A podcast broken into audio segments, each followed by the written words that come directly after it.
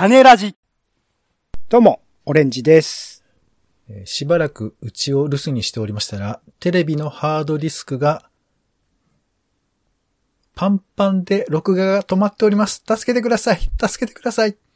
ポンです。世の中全部種にしよう種ラジ。よろしくお願いします。よろしくお願いいたします。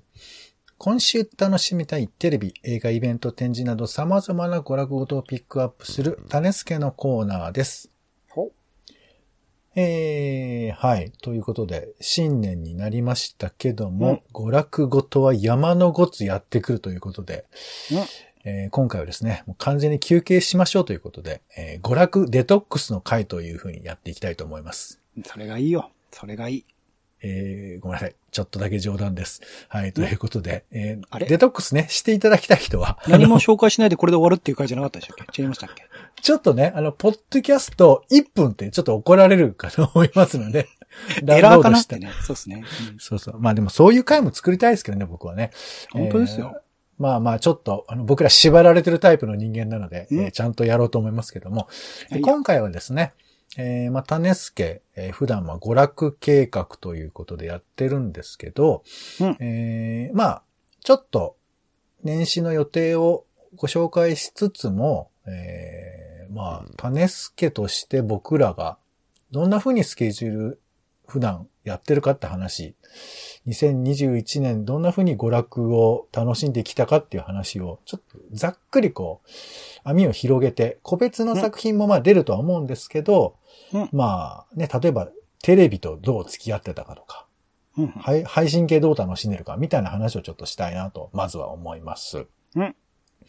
はい。ということで、あの、まあ、種助では、まあ、あの、本当に映画ね、毎週こんな映画行きたいなとか、そういう映画の情報を、まあ僕らも見てるわけじゃないので、見たいっていう気持ちをお届けしたりとか、うん。あと、まあ東京なんかは名画座多いんで、その中で、まあここ行きたいななんていう話をしたりだとか、あと、まあコロナ禍もあったんで、うちで結構映画が見れるからね、家映画っていう形で紹介をしたり、あとまあテレビ、テレビもね、なんか、最近は TVer があるから後で見返すことできますけど、話題の番組って昔は見れなかったよね。でしたね。見逃したら終わりってことがね。そうそう。そうまあでもこ、この見れなかったよねっていうのももう通じないよね、多分ね。そう。まあでも今でもあるじゃないですか。時々再放送も何もしない番組とかあるから、そういうのがあるんじゃないですか。そうだよね。まあまあなんかそういうことのために、ちょっとなるだけ先取りしてテレビの紹介をしたり、まああと、えーそういう、まあ映画の、映画系もやりつつイベントとか展示とかいうのも紹介してるようなまあコーナーなんで、うん皆さんとまあ趣味がね、合う合わないとかもあるとは思うんですけど、まあうんこんなのどうですかっていうふうに提案はしているんですが、うんえーオレンジさん、あの2021年ですけども、はいはい。まあね、まあちょっとまだコロナの影響もあ強くあった時が続いてましたけど、うん。なんかこう、一番見てたメディアというか楽しんだ場所っつうのは、娯楽音どこになるんですか、うん。まあ、やっぱテレビなのかな？家のテレビか、僕は iPad で見ることもあるので、うん。iPad かな、うん ?iPad で映画とかも見てる感じなんですか？見ますし、TVer とかで見逃したテレビ番組も見ますしお、ー、ほうほうほうほうほう。え、じゃあ、水曜日のダウンタウンは TVer で見てたりするわけ？水曜日のダウンタウンはテレビでリアルタイムが多かったかな、多分。あーそのテレビ、テレビ、んテレビ受像機は何インチぐらいのテレビなんですか？どんぐらい？よ ?40 とか？わかんない。どんぐらいだろう。結構、そこそこ、あの、自分、肌感覚としてはちょいちょいでかいくらいな感じでしたけどね。ぐらいだ家族で見るテレビやつ、なのそうそうそう、家族で見るテレビですね。ほうほうほうほう、そうかそうか。うちはね、ちなみに50インチあるんですよ。でっけ。一人で。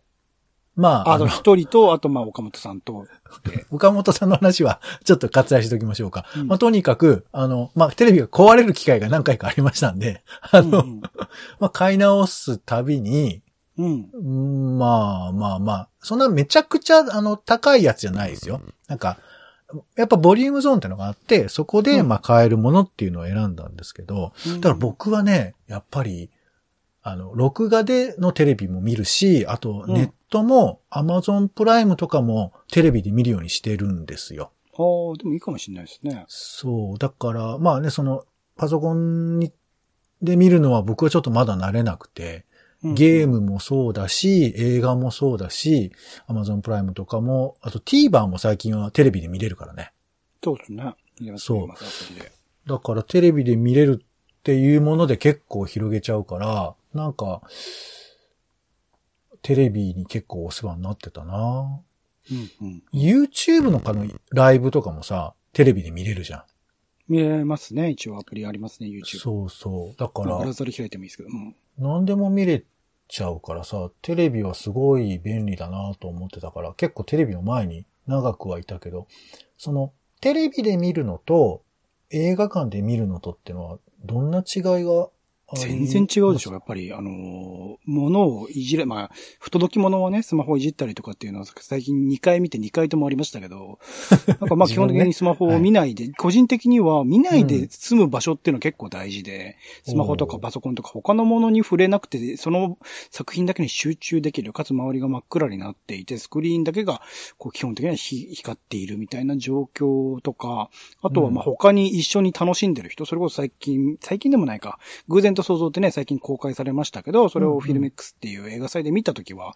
みんなで笑ってる感じとか、あと、なんか声は聞こえないけど泣いてるんだろうな、みたいなのが分かったりとか、うんその感じとか含めて、もう全然違いますよね。家でやるの、家で見るのと映画館で見るの。そうね。なんか周りの人が特別音を出さなくても、その空気感みたいなものを逆フィードバックで感じちゃうっていうか、うんあれなんだろうね、なんかその、まあ、体がそういうことを敏感に感じ取ってるとも言えるし、うんまあなんか前、嘘か本当かわかんないけど、その菌が、あの、人の間を交流してるみたいな話もあったけど、発酵の話でね。うんなんか、謎の気配で、そこの場所にいる人たちとの共有感が生まれるのは、あれは何なんだろうね。うーん、それはそう。まあ、劇場とかでも僕最近、えっと、鈴なりっていう下北沢のすげえ攻め、うんうんあの、すめえ、あの、いや、キャパシティ的にはでかいんだけど、赤機間の距離がめちゃくちゃ近いところがあって、うんうんそことかだと、なんか、うん、あの、空気感としてありました、やっぱり。あ、その、菌が、一体感というか、ああ、一体感。はい、交換されてる感っていうのは、あんま良くないけどね。もっと話してくれと思ったけど、ああ、いやでもなんか最近こう古い映像とか見るとさ、もうみんな押し合いへし合いが当たり前だからさ、うんまあこの2年間っていうのは、だから本当子供なんかは結構感覚困っちゃうだろうね。なんか、まあちっちゃい頃にあれですよね、土とかいじってないと、その土から来てる細菌とか大人になってからやるとアレルギー症状が出るみたいな話あるんですよね、確かね。ほー、なるほど。だからちっちゃい頃から土いじりとかはして、させてあげた方がいいみたいな話前聞きましたよ、僕は。ああ、だから子供の頃に映画館体験とかないと、うんあの感じとかが受け入れられないって人もいるかもしれないよね。うん、いろんな意味、精神的な意味合いでの汚いおじさんとかの空気感とかを感じといた方がいいかもしれない。そうだよね。まあだからテレビで代替えできるかというと、あのね、なんかほら、ネットフリックスもあるんだっけ、その、一緒に見る機能ってあるじゃない？同時に視聴するみたいな。グパーティーね、ウォッチパーティー機能あるね、アマゾンでも。あれもあるけど、なかなかあれも難しいよね。なんか、やっぱ知り合いじゃないと当然できないですし。だしな、違いますね、映画館の体験とはやっぱ全然。うんまあ、あれはあれでやってみたいけどね。なんかこう。まあ、でもあれをリアルタイムに話したりとかチャットできたりするっていうところが、まあ映画館との違いっていうかメリットとしてああるっていうのがあるそうか。そうか。あ、単に時間をあの共有するだけではなくて、やっぱちょっと喋るっていうのも前提だったりする僕見た回は。は町山智博さんとか他のゲストの方とかが、えっと、うんロッキーに合わせてトークをしてくれるっていうので、ところを見ながらその解説が入ってくるので、すごいわかりやすかったですけどね。えーそうかそうか。まあそういう、まあだからね、そういう、こう、便利さというか、情報のやり取りみたいな意味で言えば、あの、テレビ、ね、例えばテレビで映画見ながら自分で、あれ？この役者さんってこっちも出てたっけ？とかで検索、まあ、しちゃうこともできるもんね。なんかね。うんうんうんできます、できます。そうか。だからその、手足縛られるところの良さが、やっぱ映画館にはあったりもするからな。でさ、それで言うと、うんあの、まあ、テレビで見る、ね、映画とか、まあ、その、バラエティとかは、まあまあ、そういうことですけど、自宅でのさ、配信イベントとかあるじゃない？うん、うん、うん、うん。特にまあ、音楽ライブなんかは、俺ちょっとあんまりやったことないんですけど、うん。こういうのをさ、その、ながらで楽しむって結構難しい気がしちゃうんですけど、で、ほら、また貴重な回だとかさ、これはもう必聴だとかってみんな言ってるけど、それを iPad で見るとか大変だろうなって思っちゃうんですけど、それど、どうなんですか？集中的には。最近音、いや、集中してってことそんなにないですけど、最近音がいいので、それこそヘッドホンなりイヤホンなり、それこそワイヤレスでも、あの結構そこの場所にいる臨場感みたいなものは、音としては味わえる。まあもちろん見た目としては僕は iPad で見せたりするので、入り込むみたいなのはさすがにないけれども、どういうパフォーマンスをしてるかとかっていうのは、まあもちろん、うん生のライブの方が圧倒的にいいのは前提として、それは映画館と一緒です。前提として、でも、それ違う体験としては楽しめてはいましたよ。普通に。ん。そうか。安いしね。配信の方がね、普通に。音。まあ、お金がね、そうだよね。だから、お笑いライブなんか、どういう感じなのかなとか思うよね。うんうん、うん。あ、の、なんか空気階段とかすごいね、あの、ネット見とかラウンドとか多いとかって聞きましたけど、まあもちろんそれは面白いのは面白いんだろうけど、YouTube でネタを見てるのと、うん。ああいう風なところで、まあまあ有料ってのも大きいのかもしれないけど、なんか、今、まさに配信されてるみたいな、おコントというかさ。うんうん。だからまあ、あの、ちょっとき、少し昔だけど、東京03がオンラインでやったじゃないですか。やりましたね。あの時の生なんかやっぱちょっとドキドキする感じとかも込みで作られてる気がしたから、なんうんかああいうの見てると、あやっぱこの YouTube とかそのね、配信ならではの意味とか、それはそれでドキドキできるっていうのもあったから、まあ、ながらもながらだけど、やっぱながらに、あの、負けないような工夫を向こうがするじゃない。結構だから、そのくるりの岸田茂さんとかおっしゃってましたけど、やっぱりうん配信って基本的にお客さんいない無観客だから、うんうんなんか誰に対して歌ってんのかよくわかんなくなっちゃってって言ってましたね。やる側としてはそうだよね。うん、だから、その代わりとしていろいろとその、例えば普段のレコーディングの様子みたいな体でライブを配信したりとか、あと最近は普通にお客さん入れてるのを、あの、配信したりってパターン増えてますね。うんうんだからやっぱこう、相互にふちょっと一工夫というか、まあそれはでも実際のライブでも同じで、まあ俺はや、やる側ではあんまないけど、やっぱ形だけやってるようなライブだとそういうことになりかねないよね、極論言えば。うんなんかいいとは言え、生ではいいとは思うけど、でもやっぱ何かしらの本気というか工夫というのがないと、っていう意味では同じなのかもしれないですな。うんで、まあ、後半は結構お出かけもできているような話も聞いてますので、うん。まあ改めて映画館とかまあ劇場とか、うん。どう、どうですか？楽しさの違いというか改めて。楽しいですし、まあさすがにね、前まで、コロナ禍前までには行ってた探偵、立川シネマシティとか、まあ爆音5、あの、5と、なんだ、高音響ですごくいい映画館だし、安いしっていうので行ってたんですけど、それはさすがに行けてないんですけど、それ以外のまあ渋谷のちっちゃめのユーロスペースなり、イメージフォーラムなりとか、新宿のお武蔵野館とかケーズシネマとか、なんかそういう繁華街で一時期行くのを避けていた新宿とか渋谷とかのエリア、池袋とかもかな？の映画館にはもう行けるようになったので、そういう意味では、うん。なんか見られない映画みたいなものの数は減ってきまあもちろんスケジュール的にね、今年の公開本数がまあこの1年2年で溜まってきたもんが一気に公開されてるっていう背景もあるので、結構詰まってはいるけど、その中でやりくりしてどうにか見れることが増えているかなとは思います。映画館でう。んまあ映画館は結構人によって差があるんだろうね。僕は結構早々に映画館には行け、行けるというか行くようにしちゃったので、そうですよね。まあまあ、時間がね、それ許せばだから僕ものべつ幕なし言ってるわけじゃないんですけど、まあ、い、いけるっちゃいけるんだけど、いけない人もきっといるよね、今ね、ちょっとね。全然、うん。まあだからそういうことを思うと、まあ、い行きましょうと、いやだからほら、種ラジでさ、映画紹介してて緊急事態宣言の後どうしようかみたいなのあったじゃない？まあだから、え配信系とかね、家映画とかややってた時です。ややり始めた時ですね。そうそう。だから、あの時も今もそうだけど、まあね、なんかもやもやしちゃうなとは思いますけど、まあでもね、やっぱ映画館の感覚自体はなるだけこう皆さん覚えていただきたいなと、まあ個人的には思いますけどね。で、まあだから今後ですが、あの、今まで結構さ、遠出のイベントとかさ、野外でやるとかさ、やっぱちょっと人と関わりながらみたいなイベントとかも結構行ってたし、ワークショップとか、ね、まあ最近はズームでもやったりしますけど、そういうのも復活してくるのかね、これからは。うん、うん、うん、うん。どま、まだちょっと遠慮する感じ？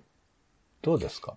リアルイベントは行く必要が今のところないっていうのが正直ですね。行きたいと思ったイベントが大体配信も、それと本屋 B&B とか、うん書店系のイベントとか大体配信も並行してってくれるので、なんかだったら家の方が、なんか楽だしっていう。僕、だからイベントとか参加して、他の人のコミュニケーション取るとかっていう目的であんま参加するイベント少ないんですよ。うーん。基本的に話を聞いてるっていうものが多かったりするので、だったらば現地にわざわざ行かなくて家で聞けるなら家で聞きたいなって思ってる感じですかね。まあ僕はなんかイベントとか行くと、周りにどういう人がいるのかなとか、会場どういうところかなとかさ、うん、うん。そのスタッフの動き方どんな感じかなとか、そういうところも込みで結構楽しみたかったりするから、うん、うん、うん。まあ配信も別にね、非常に目的に沿ってはいるんだけど、ちょっと余白の部分見たいなみたいなことで言うと、やっぱり見応えが全然違うなとは思ったりをするので、うん。もしまあリアルが始まっていけば、まあでも正直僕もなかなか機会はないですよ、その、うん、なかなかねとは思うけど、なんかい、まあ、あとね、配信楽なんだよね。出かけなくても済むからね。あの、うんそういう意味じゃね。だけどほら、なんかほら、えー、静岡だかどっかでその野外ででっかくやってるイベントみたいなの行ってたりしなかったっけ？演劇のやつとか。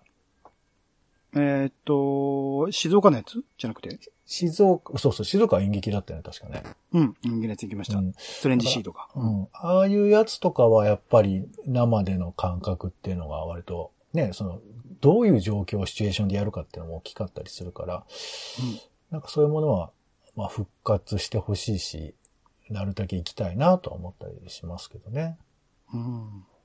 うん、まあ、ということで、えー、種助でいろいろご紹介していくものの付き合いの仕方ですね。まあ皆さんもなんか徐々に変わっていくと思いますんで、まあね、臨機応変にとは思ったりしますが。はい。えー、まあまあ、えー、はい。またまた細かく、あ状況に応じてね、そんな話もしていきたいと思います。うん。さあ、それでは、えー、今週の、えー、新作と思いますが、まあ、さみ、なんか最近これ見た、なんかありますか？最近はまあ年間ベストを決めるというタイミングでしたので、一気にいろいろと過去の今年話題になったね、猿学長で会いましょうとか、茜色に焼かれるとか、あそれを UNEXT で見て、あと映画館で彼女は一人って、これ2019年か18年の作品ですけど、最近公開された作品で見たりとか、あと映画ではね、一番面白かったのはパーフェクトケアですね。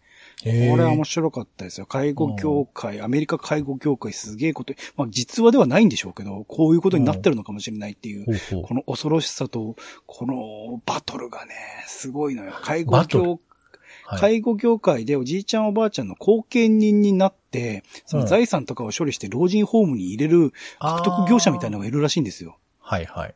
これは事実なのか、どこまで事実なのか、パンフが売ってないんでわかんないんですけど、なんかうそういうのがいて、その人と、その老人ホームに入れられた人の裏側にとんでもない人がいて、みたいなところのバトルが繰り広げられるんですよね。ん。へえ、面白そうめっ。ちゃ面白かったですね。どういう話になるのかわかんないってところも含めて面白かったし、あとマトリックスのね、新作とかも見ましたけど、まあ、なんか、うん、マトリックスそんな俺は好きじゃなかったのかもしれないなってちょっと思ったりとか。あとテレビでね、サスケよかったですね。サスケ途中からしか見れなかったですけど、はいよ。かった。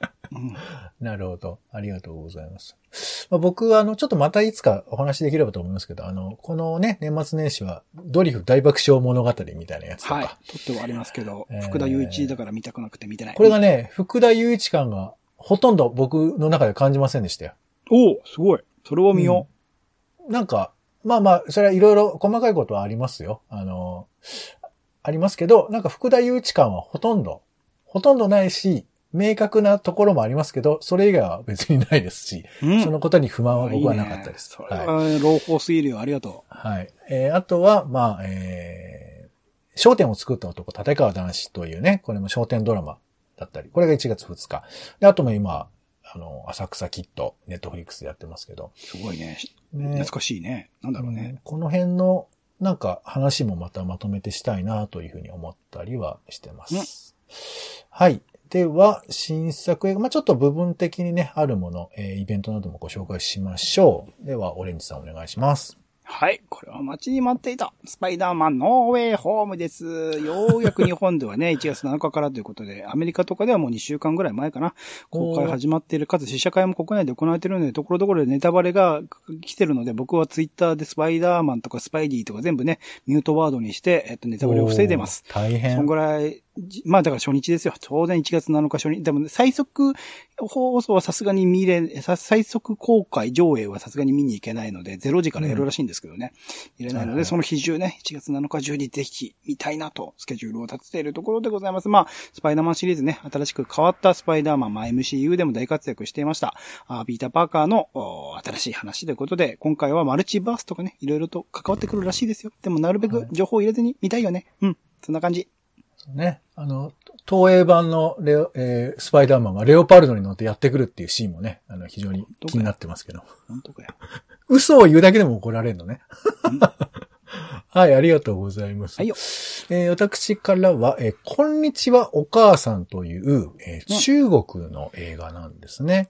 えー中国の人気喜劇女優、ジアリンさんという方が監督、脚本、主演を務めて、亡き母との実話を織り交ぜながら描くタイムスリップコメディということで、このジアリンさんのこと僕全然わかんないから、まあ、その、初見な感覚で楽しめると思いますけど、やっぱ中国の話題ってなかなかこういろいろ難しいところもあるじゃないですか。そんな中でやっぱ映画の中で、やっぱり中国に住んでる人たちとか、生きてる人たちがどういうふうな感覚で生活してるのかっていうのも知りたいし、中国笑いっていうのをちょっと知りたいなということもあって。まあその辺は別にね、特別何か違うってことはないと思ったりするんで、まあその辺ちょっと楽しみたいなということで、こんにちは。これあれですよね。うん世界で2021年の興行収入2位か3位とかですよね。え ?2 位あの、おー1位が今、あの、スパイダーマンが公開されて1位になったっぽいんですけど、うん。確か2位か3位ですよ、これ。あ、そ、そんな、めちゃくちゃ成功してる映画なんだ。興行収入約へー900億円っていうとんでもない。まあまあ中国でヒットすればみたいなこともあるのかもしれませんけどね。うんえー、じゃあまあそれ、本当にじゃあね、何が今は流行るものなのかとかね。なんかいろいろ分析したくなりますけど、まあちょっと気になる面白いことになってます。映画ですね。はい。そんなところです。では、気になる名画でいきましょうか。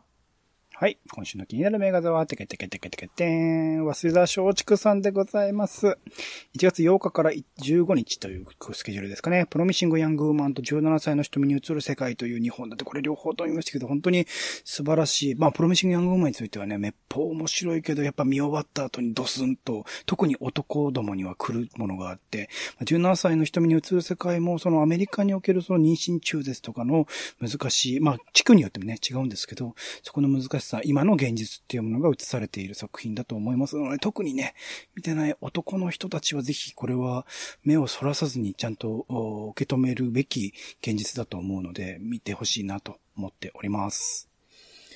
はい、ありがとうございます。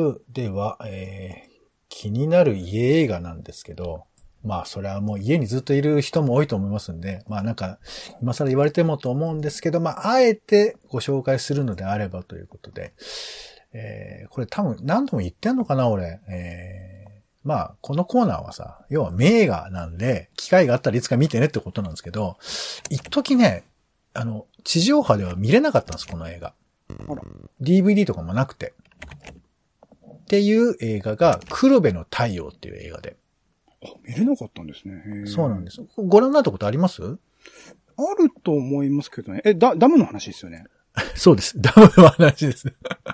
簡単に言うとね、まあ、石原裕次郎と三船敏郎っていうビッグスターが共演してて、で、まあ、要はこの二人が独立をして映画を撮ってるんですよ。あ、スタジオじゃないんだ。そう、もともとその、そのまあ、えー、五社協定っていうのがあって、映画会社の中の人は撮れるけど、だから、えーその映画会社に所属してる俳優とかを使わせないみたいなこととかもあって。うん。だからこの映画に出てる、えっ、と、役者さんっていうのは、えー、なんだっけ、民芸かなんかかな、その、なんか劇団の人たちが多く出てるんだよね。でそれはそういう、まあ人間関係とそういうふうなことが出せる。で、そこ、ここに寺尾明とかも出てるんですけど、あの、ルビーの指輪の。うんうん。まあそういう作られる物語の苦労が、まあ本になるぐらい大変な物語なんですけど、作品自体も、もうね、大変なのよ、その、えーダムを作るにあたって穴を掘るんだけど、そこからね、水がドバーンと来るんですけど、もうね、本物なの、水が。本物の水を本物の中に逃げてて、本当に怪我をするっていうシーンがあるんですけど、これはね、まあちょっと映画ファンならずとも一度はちょっと見ておいてほしいということで、3時間を超えるクソ長い映画なんですけど、まあ僕は大好きというか、あの、とにかく名優がもうダラダラダラダラ出てきちゃいますんで、ちょっとチェックいただきたいなということで、黒部の太陽、これ完全版ですね。えー、休憩も途中で入りますので、うん はい、休憩していただきたいと思います。はい。ということでした。はい。では、えっ、と、気になるイベントなんかありますか？今はない。今週はないかな、特には。えーテレビなどはもう皆さんご自身でチェックいただければね、と思います。えーでは展示行きましょう。えっ、と、私の方からは、えー2021年、えーフューチャーインサイトということで、なんかあの、まあ、いろいろ、えールール展とか面白い展示をしている、えーこの、2121デザインサイト、えー六デザ本木のイン系のね、そうですね。そうそう、場所なんですけど、まあ、コンセプトが結構面白いんですが、今回は未来、未来をテーマにということで、なんかね、未来の羅針盤っていうツールを、まあ、独自に作りまして、これあの、うん。ネットとかでも見れるんで、ちょっと触ってみていただきたいんですけど、なんかこう、まあね、誰があの時何をしたみたいな感じで、こう、なんか言葉をこう、組み合わせることによって、まあ、自分の未来を考える、世の中の未来を考えるみたいな、そういう風なツールになってまして、まあ、それ自体は結構シンプルなものなんですけど、それを元にしてデザイナーとかアーティスト、えー思想家、エンジニア、研究者などが、まあ、具体的に可視化できるその未来のイメージとか、こういうふうに物事,、物事考えましょうみたいな展示を出しているんですよ。うんうん。なんで本当に時間軸とか歴史だとか宇宙的観点とか様々な形で未来について考えるというあの展示なので、これもまたルール展と違った感じですけど、あの、新たな視点をもらえるのかなというふうに思ったりするので、ちょっと面白そう。えー2021年フューチャーインサイト展ですね。これは12月21日から、えー2022年の5月8日までやってますので、まだ余裕ありますね。えーまあうん、よかったら見てください。はい。そして、はい。えっ、と、江戸の恋という展示があるそうです。1月5日から30日まで、えー、神宮にある、渋谷の神宮にある大田記念美術館というところでやっているそうです。浮世絵に描かれた恋に焦点を当てた展覧会ということへで、ーいろんな人たちの恋、心中とかね、不義通コインの末の殺人などいろいろな衝撃的な事件を脚脚色した歌舞伎とかジョルリとかも、まあ、浮世絵の題材となったということで、いろんな人、破滅から純愛から何からいろんな恋の形が描かれた作品が展示されるそうなので、それぞれのね、まあ、未だに、あの、ラブストーリーとかっていうのはドラマとか映画とかで描かれることが多いですけど、江戸時代っていうのはどういう描かれ方をしていたのかっていうことをまとめてみる意味で面白いんじゃないかなと思っております。うん。ほい。はい。大田記念美術館も面白いよね。いろんなことやってて結構ね歴。史的なね、昔のものを扱いつつみたいなので、でも切り口ですね、やっぱりね、これも。うん、そうですね。はい、ありがとうございました。ということで皆さんも、えー好きな娯楽ね。まあまあ、あの、デトックスしていただいても いいと思いますけど。ね、正月在、万々歳ですよ。はい。まあ、ポッドキャスト聞いていただいてるだけでありがたいということで。では終わりましょう。種ラジの種助でした。お相手は、えー私、えー TBS 公式読本で、えー正月過ごしております。ポンと、オレンジでした。種ラジ、また。種ラジは、ほぼ毎日配信をするポッドキャストです。Spotify や Apple Podcast にて登録を。更新情報は Twitter。本編でこぼれた内容は、公式サイト、種ラジ .com をご覧ください。番組の感想や、あなたが気になる種の話は、公式サイトのお便りフォームから。お待ちしています。